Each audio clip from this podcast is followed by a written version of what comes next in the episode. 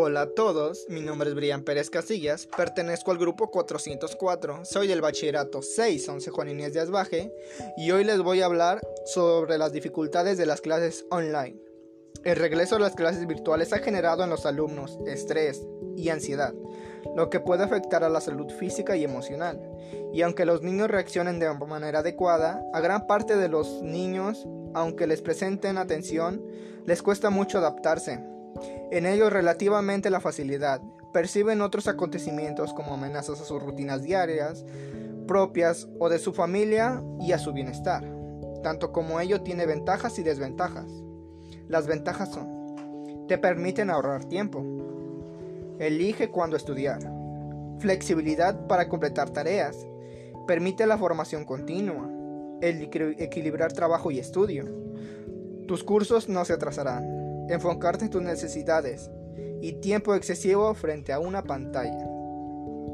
Las desventajas serían desconexión con el alumno, falta la respuesta no verbal del alumno, no hay motivación de grupo y las carencias de espacios de estudio.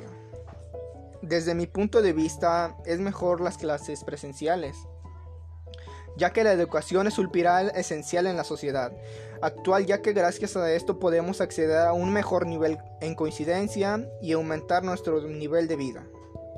La educación presencial o convencional es aquella que requiere y exige la presencia obligatoria del alumno en el aula, donde el aprendizaje es diario mediante un profesor quien su función es tradicional es explicar, aclarar y comunicar ideas y expresiones. En la formación presencial, el centro es el del profesor y su capacidad para transmitir su conocimiento. En la presencial se trata de crear experiencia única para el profesor, para el que él pueda transmitir una, algo mejor lo que sabe y memorice todo lo que explique. Exclusividad que te proporciona el profesor. Trabajar en grupo, resolución de dudas, generar ideas en futuros proyectos en tus compañeros. Yo me comprometo a... Me comprometo a mejorar, ya que será un gran cambio drástico al regresar a las clases presenciales nuevamente. Seguir con mis calificaciones que llevo al momento. Ser mejor alumno cada día. Entregar los trabajos a tiempo. Ser puntual y mejorar mi conducta. Eso sería todo. Muchas gracias por escuchar mi podcast. Hasta pronto.